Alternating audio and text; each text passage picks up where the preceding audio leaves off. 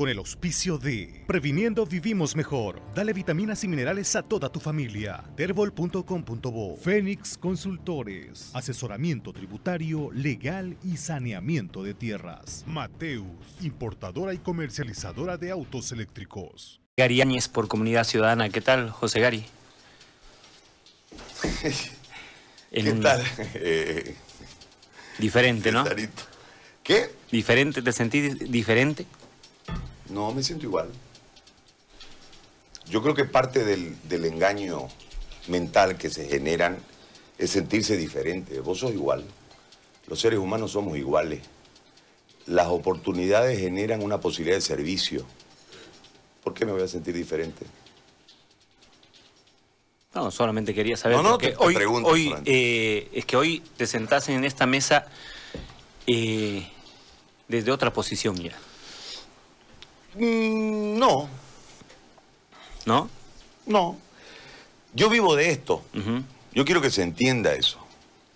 Es decir, si el, si el taxista fuera candidato, fuese candidato, ¿va a dejar el taxi? No debería. No, yo vivo de esto. Entonces yo vengo aquí a acompañarlos a ustedes en un programa. Por un tema ético, yo no voy a participar de las entrevistas políticas ni de las entrevistas. Pero voy a participar con la gente, voy a conversar con la gente, vamos a escuchar música con la gente, vamos a charlar con la gente y tomaré una posición en determinado momento cuando se trate de la gente. Ese es lo que yo les he planteado a ustedes que ha habido un debate interno aquí en la radio en relación a este tema. Eh, producto de, de ese respeto al, al oficio periodístico, yo no he hecho una renovación contigo, por ejemplo, ¿no?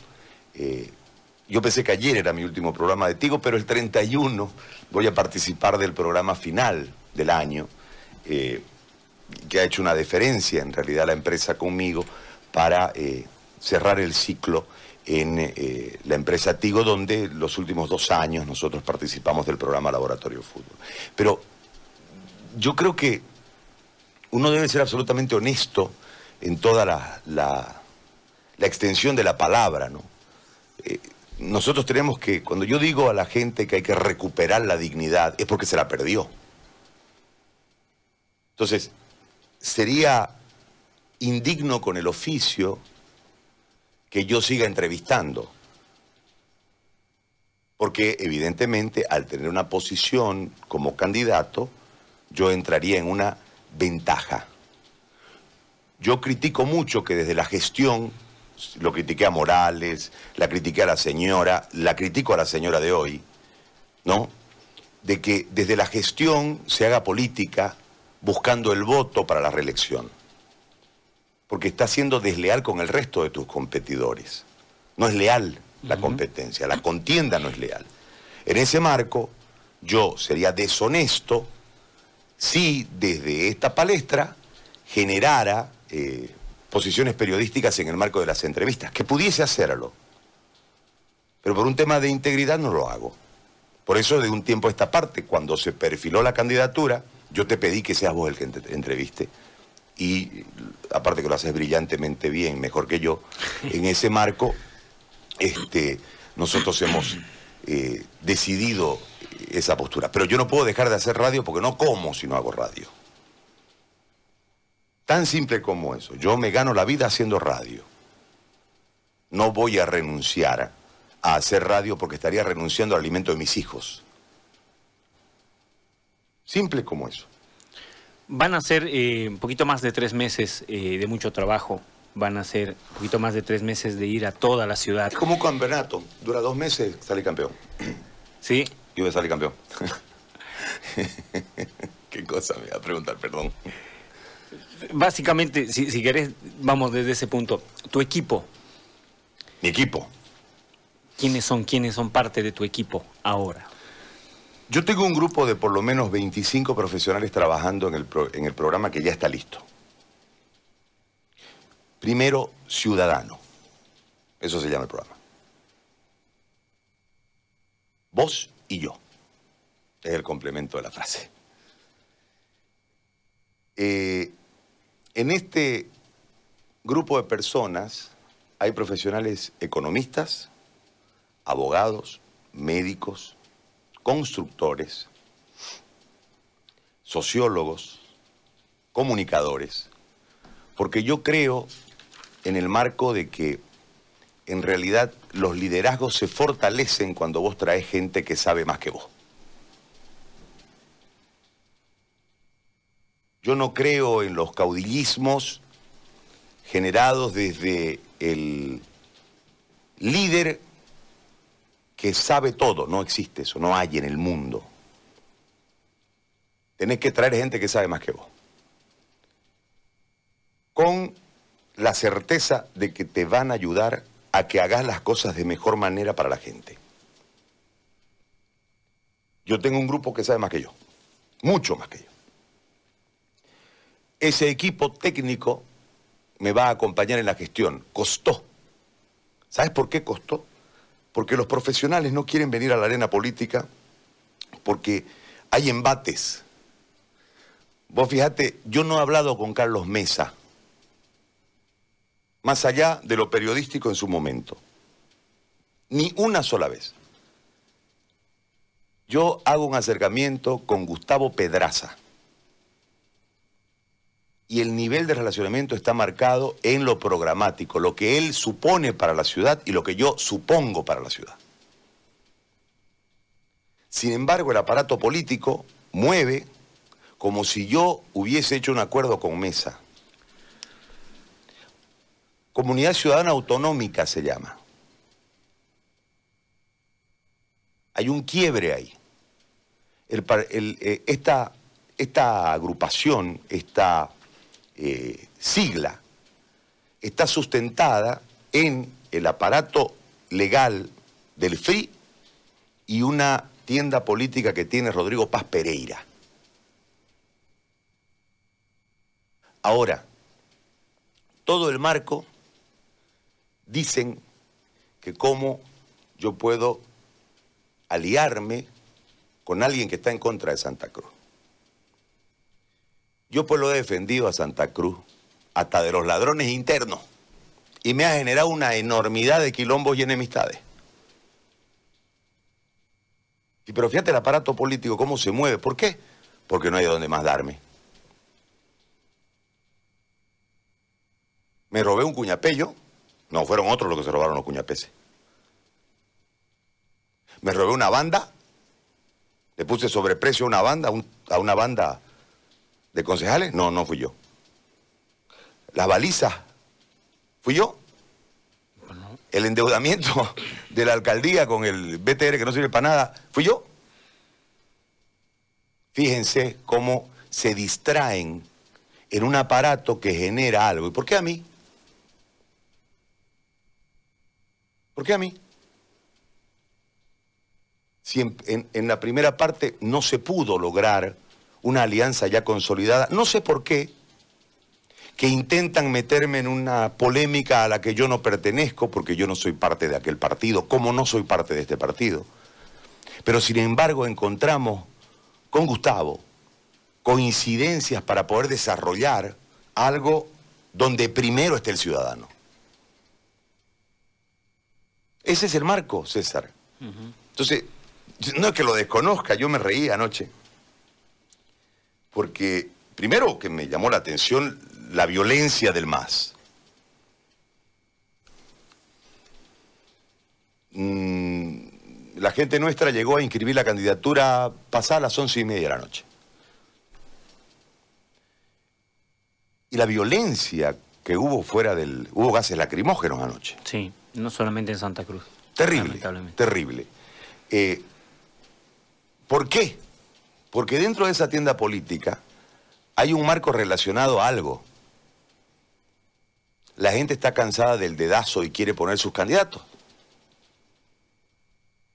Entonces, cuando yo digo, ¿quién, ¿quién te dijo a vos que ese candidato? Dicen algunos, ¿no? Que, casi todos son empleados públicos, hombre. ¿Qué quiere decir? hasta el pueblo les paga su internet para que tuiteen. este, el, punto es este. Es decir, me, cuestionan a mí, pues a mí me dijo la gente, pues. Ahí en el Quijote, donde me invitaron un majau, buenísimo el majau, dicho sea de paso, con su huevacho y su platanacho. Este, de ida al río, ¿no ves? Ahí en ese restaurante que se llama El Quijote, ahí me reunieron junta, eh, distritos y algunos otros grupos. Estaban clubes de madres, habían discapacitados, había mucha gente. Yo iba a una reunión con 60 personas y cuando se llenó había más de 120 personas. La segunda vez que yo hablé con la gente habían 600 personas. Todos líderes distritales. Y me pidieron que sea candidato. Y yo les dije, yo soy candidato si ustedes me acompañan. Y está grabado. No me lo puedo negar. Yo les pongo una sola condición, que ustedes me acompañen. Y esa gente me ha acompañado en este proceso cortito para lograr la candidatura. Yo sigo lo que la gente me pidió. Ahora, desde ese marco, en absoluta sinceridad, yo debo decirle a la gente que agradezco mucho las muestras de cariño y de afecto. Es una candidatura independiente. Hablaba Federico Morón de que, también está en la plancha como, como candidato a concejal, que eso es lo que lo había atraído. Eh, ¿Pasa lo mismo con la candidatura a alcalde? ¿Es independiente? Pero por supuesto, escúchame. Usted, nadie más que ustedes me conocen a mí. Cuando a mí me quisieron manejar una vez el pensamiento, yo me fui a la calle.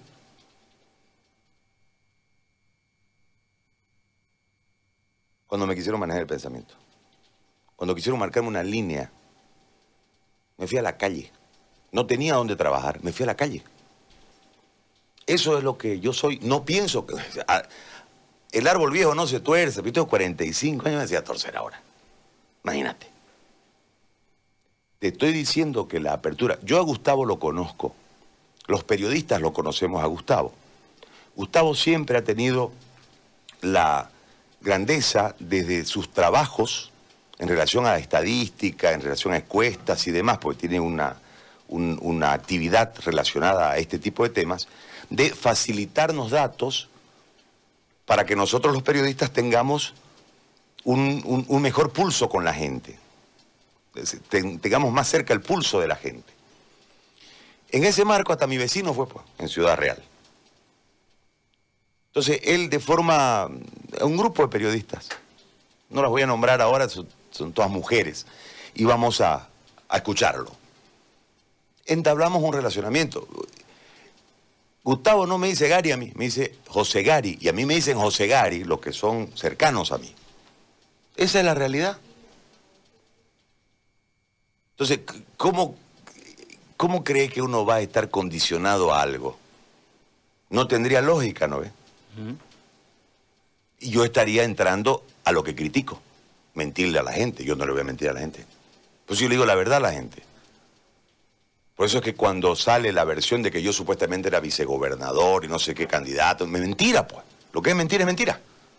Entonces, en ese marco yo voy a ir. Ahora, seguramente encontraré vicisitudes en este trayecto rumbo a la alcaldía que determinarán que políticamente no sea correcto decir la verdad, pero siempre es correcto decir la verdad. Entonces hay que decir la verdad. Y la verdad es que no hay ningún tipo de condicionamiento, ni con los concejales, que yo he elegido, los candidatos, mucho menos con el candidato a la alcaldía. No hay condicionamiento. Si no, no había trato. Pues. Eh, la lista de, candidatos tiene nueve personas, todos ellos ya metidos hace rato en la arena política, de alguna o de otra forma, algunos como servidores públicos, otros como Em, dirigentes vecinales, metidos en la política vecinal. pero todos con mucha experiencia. ¿Eso te da ventaja o te da desventaja? Yo creo que nadie es descartable en la vida. Yo no creo que hay que partir. Yo creo que hay que incluir. Creo que dentro de esa hubo dos parámetros muy firmes para la elección. Uno, el nivel de compromiso con la gente. ¿Me explico? Nosotros recibimos una queja muy grande del Distrito 12, por ejemplo. Y coincidentemente con los distintos grupos del Distrito 12 que nos juntamos, tenían una queja general, abandono. De repente vamos al centro de la ciudad, nos reunimos con algunos del centro de la ciudad y la queja es similar, abandono. Fuimos al Distrito 3, abandono. Y así sucesivamente. En ese marco nosotros queremos, en esta expresión política, incluir desde las realidades individuales para hacer un colectivo de solución. Entonces, yo creo que es beneficioso que hayan líderes distritales, gente que conoce a su gente, para que nosotros podamos tener la posibilidad de atender a través de ellos directamente a la gente. El ciudadano, entendamos el concepto, no te distancia el crecimiento civil en obras civiles de una ciudad, no te debe distanciar, no, te- no se debe disociar del desarrollo humano. Es más, deben ir de la mano. Y la obra civil no sirve si no es para el humano. Si no, ¿para qué la haces? Pues? ¿Para qué haces una carretera? Para que el humano tenga mejores condiciones, ¿no? Claro. ¿Para qué hacer una casa? Para que el humano viva. Entonces, lo que nosotros tenemos que lograr es que el ciudadano se dé cuenta de su valor. El ciudadano vale. Valemos. Estos nos dicen que no valemos. Por eso es que se atropellan. Entonces, mirá los ejemplos. La ciudadanía quiere a este candidato, la militancia de X partido. No, ellos ponen otro. ¿Te das cuenta o no? No hay respeto por el ciudadano. Eso es lo que nosotros queremos lograr desde, ese, desde esa perspectiva inclusiva, incluyente de toda esta gente. Ahora, tu programa tiene, eh, lo, lo he estado revisando, no lo he terminado de leer a profundidad, Ajá. pero lo he estado revisando. Eh, tiene varias bases, que entre Seis. ellas, eh, entre ellas está esa, justamente la inclusión. Em, ¿cómo, ¿Cómo se va a encarar es- este programa en base a lo que estás planteando acá? Yo creo que nosotros debemos marcar desde un principio todo el eje de inclusión. ¿Cuál es el principio?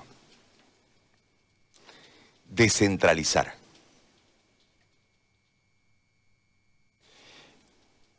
La concentración del poder genera distanciamiento. Lo vivimos nosotros como región, lo viven las regiones del país en relación al centralismo, ¿no es? Pero ese centralismo está replicado en los gobiernos territoriales. Cuando vos descentralizás la gestión y llevas a los distritos las subalcaldías, pero con un número de competencias y un presupuesto estás acercando la gestión a la gente. ¿Me entendés? Desde ese marco hay que generar la descentralización para que el subalcalde no sea un cartero. Pero los subalcaldes son carteros. Reciben la carta de la Junta Vecinal, la llevan y la atiende el alcalde cuando tiene tiempo. Si vos le asignás un número de competencias y le asignás un presupuesto al distrito, va a poder atender necesidades reales diarias de forma directa. ¿Me expli- Eso es incluir. Lógicamente tiene un costo político, que eso es lo que han cuidado a lo largo del tiempo. Y el costo político es que el líder distrital crezca más que el alcalde. pues. Eso es lo que cuidan. Por eso, no, por eso es que no, por eso el centralismo es el centralismo. Sea cualquiera su expresión, o la nacional o la territorial. ¿Me explico? Entonces, ese es uno de los puntos a tocar para generar esa inclusión. Y después tiene que ver con la prioridad. Es decir, yo no puedo ofrecerte un mar si no tengo ítems en los hospitales. No te voy a ofrecer un mar, pues. Una locura, ¿no es? ¿Qué tengo que generar? Generar una acción desde el municipio con el vecino para decirle al centralismo, escúchame viejo, me debes 11 mil ítems hace harto tiempo. ¿Cómo me los vas a dar? ¿Me explico? Entonces, eso es incluir, porque no solamente es un tema, fíjate que toda la lógica política está marcada siempre en yo hago, yo doy, yo para vos. No, vengan ustedes, vamos a hacerlo juntos, vamos a hacerlo todos. Porque al fin de cuentas, vos momentáneamente utilizás un pedazo de la, de la línea del tiempo para ejercer una función de poder, pero seguís siendo ciudadano. Yo nací aquí, me quiero morir aquí. Quiero ver a mis hijos desarrollarse y a mis nietos crecer aquí. Ese es el marco. Pero no en estas condiciones, pues donde no puedes salir a la calle porque te asaltan, viejo. Ahora, eh, en, en, tu programa hay un diagnóstico de cómo está la ciudad, pero eh, el ciudadano tiene un diagnóstico claro de lo que está pasando en la alcaldía y tiene que ver con la corrupción. Eh, esta idea de descentralización puede servir para frenar la, la, corrupción que existe en el municipio? Yo creo que tenés que tomar dos acciones gra grandes en relación a la corrupción. Primero tenés que transparentar la gestión, tiene que haber acceso. Hay que generarle mecanismos a la gente y hoy con la, el desarrollo tecnológico es muy fácil hacerlo, para que la gente pueda acceder diariamente. Tenés que informarle a la gente por qué le cobras impuestos y a dónde está destinado el impuesto. Tenés que transparentar, no es muy difícil hacerlo. Cuando vos no querés ocultar nada y querés en realidad hacer una gestión con decencia, con dignidad. La otra parte está en que al descentralizar, el, el ojo está más cerca de la gestión. ¿Me entendés? Mm. Entonces, son, son varias acciones buscando un mismo fin, que es la dignidad dentro de un aparato político elegido por la gente para desarrollo de la gente. Entonces, en ese marco hay que generar ciertas acciones de control ciudadano. Porque ¿cuál es el tema acá? La gente se queja, pero como no el aparato político no reacciona, pues la gente dice, yo voy, me cobran, ¿no? Me cobran por debajo, me cobran más meses, menos meses. Todo lo que dice la gente que lo hemos escuchado cinco años nosotros aquí. Pero no se atreve a denunciarlo porque teme la represalia del sistema. Hay que garantizarle al ciudadano que su denuncia, porque yo no puedo garantizarle a nadie que no va a haber un pícaro entre medio. Lo que yo tengo que saber es quién es el pícaro. Entonces el ciudadano me tiene que decir quién. ¿Me explico? Ah, sí, la autoridad se hace lopa cuando sabe quién, ya eso es complicidad, pues. Ladrones todos, ¿no? No es así. Esa garantía hay que brindársela a la gente, pero para, para que la gente sepa, tiene que manejar información, tiene que abrirse la gestión. Y la gente debe saber cuánta plata maneja la gestión y dónde la mete. Porque yo te pongo el ejemplo de los baches. Nosotros entrevistamos aquí al encargado de los baches, que ya no está en la administración. ¿Cuántas veces? Por lo menos cuatro veces. Y primero vino con el tema de las cuadrillas, ¿te acordás? Sí. Hemos hecho cuadrillas, vamos a dividir así, así, así. Evidentemente hubo un trabajo de bacheo, pero mientras tapaban este bache, se abrían cinco más. ¿Qué te lleva eso a concluir? La obra está mal hecha, pues. Porque tiene un tiempo la obra. Es decir, esta, esta calle, 10 años, por ponerte un ejemplo, por las especificaciones técnicas, por el espesor, por lo que fuese. 10 años. Sin embargo, al año 4 ya tiene hueco. El aparato de corrupción generó una plata.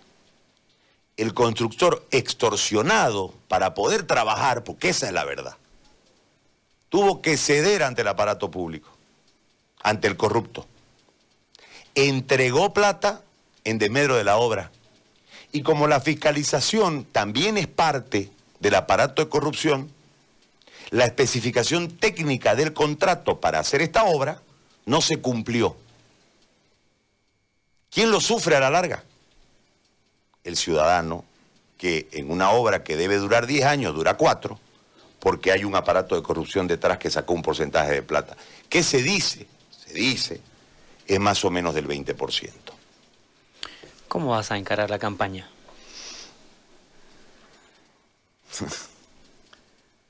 ¿Cómo la voy a encarar? Como me estás escuchando. Eh, primero con mucha decisión. El día que los seres humanos dejemos de creer en los seres humanos, se acabó. Hay malos seres humanos, pero no todos son malos seres humanos. A mí me parece que hay un porcentaje inmenso de gente que no quiere lo que está pasando. Voy a encarar la campaña con la gente. Voy a ganar la elección con la gente. Pero con una diferencia. Los temas de orden personal no serán parte de un, de un discurso de campaña. Los temas de gestión sí. Porque hay que diferenciar los temas. Sos gordo, sos flaco, eso qué importa. Sos pícaro o no sos pícaro, eso importa. Creo en el equipo, pero no creo en un equipo levantado sobre el ciudadano para ordenarle con un látigo al ciudadano. Creo en el equipo a nivel del ciudadano, trabajando para el ciudadano, con el ciudadano y por el ciudadano. No es demagogia. Demagogia hacen los que están que durante un periodo de tiempo muy largo, único en este tiempo moderno, estuvieron al mando de las cosas y no hicieron nada. Y ahora quieren demagógicamente decirle a la gente que en esta, vez van a hacer. Yo no, con, contra lo que se ve no hay que preguntarnos. ¿eh? Hay evidencias que exigen un veredicto. La evidencia está en la ciudad. Yo tengo una fotografía del Parque El Arenal antes de anoche, 11 de la noche. Un basural. Yo paso por el Parque El Arenal, yo vivo en la Beni. Yo paso por la Murillo, donde vivían los Rivera, cruzo y me entro por la lateral como para ir al Cupecino. ¿eh? ¿O qué era lo que había ahí? Ni me acuerdo ya. Así por un lado como yendo para el para Okinawa, para el mercado, el supermercado Okinawa, por una callecita. Y me detengo porque hay una camioneta enfrente. Tengo la fotografía, te la voy a pasar para que la mostré. Y hay un señor sin ninguna medida de bioseguridad recogiendo la basura en una camioneta, como mi camioneta, no en un aparato de basura. Y lógicamente en los primeros 10 metros se llenó de basura, pues. Y el resto tenía que ir la camioneta, descargar y volver para volver a cargar. ¿Y cuánto nos cuesta ese contrato de recojo de basura a nosotros?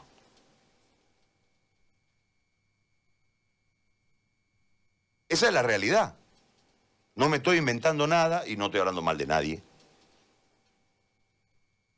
Ahora, eso me lleva a mí a preguntarle a gente que sabe de la basura, porque hay condominios que han decidido este, dividir la basura, ¿no es? Orgánico, no orgánico, dividir la basura. Bueno, no sirve que la dividan, les quiero decir. Porque al final... Porque la mezclan, pues. Pero ¿sabes por qué la mezclan? Porque en realidad, como te cobran por peso, no hay un trabajo sanitario real para usted. Hay un negocio. Mientras más pesada la basura, más plata cobro. Pero además se amplió un contrato en tema de la pandemia, todo esto que se prorrogaron, ¿no? Bueno, se amplió un contrato, pero no se amplió la flota. Es decir, técnicamente la empresa ahora no puede cumplir el contrato porque la vida útil de sus aparatos se fregó, se acabó. Te están recogiendo en una camioneta. Yo lo vi, no me, yo tengo la foto, yo lo vi. No es que me estoy soñando. Parque El Arenal, no estoy hablando de una zona alejada de la ciudad. Estoy hablando de una de las zonas más románticas de Santa Cruz. Yo me crié ahí. Yo vivía en Amurillo. Yo me crié. Aprendí, aprendí a andar en bicicleta ahí. Mucha dosis, pues. ¿Y qué es lo que sale después en el marco de todo el aparato propagandístico municipal? Voy a dar mi vida por ustedes. No, hacer limpiar las calles, viejo. No necesitamos tu sacrificio mesiánico. Necesitamos que hagas tu trabajo. El compromiso con la gente sigue firme, ¿no? Sí, sí, sí. Siempre. A la gente. Nosotros los que estamos en el aparato público, desde los medios, desde donde fuese, le debemos las cosas a la gente. La gente se queja a veces cuando dice, mucha publicidad. Yo se la, eso es gracias a ustedes. si nosotros no tuviésemos la audiencia que tenemos, no tuviésemos la publicidad que tenemos, ¿no? Simple. Entonces nosotros, yo tengo gratitud a la gente. Yo, yo estoy en los medios de comunicación desde que tengo 10 años, cuando hice miguitas de ternura. Y siempre con la gente. Y yo aprendí que el privilegio que te otorga tener cierto nivel de popularidad implica una enorme responsabilidad de conducta.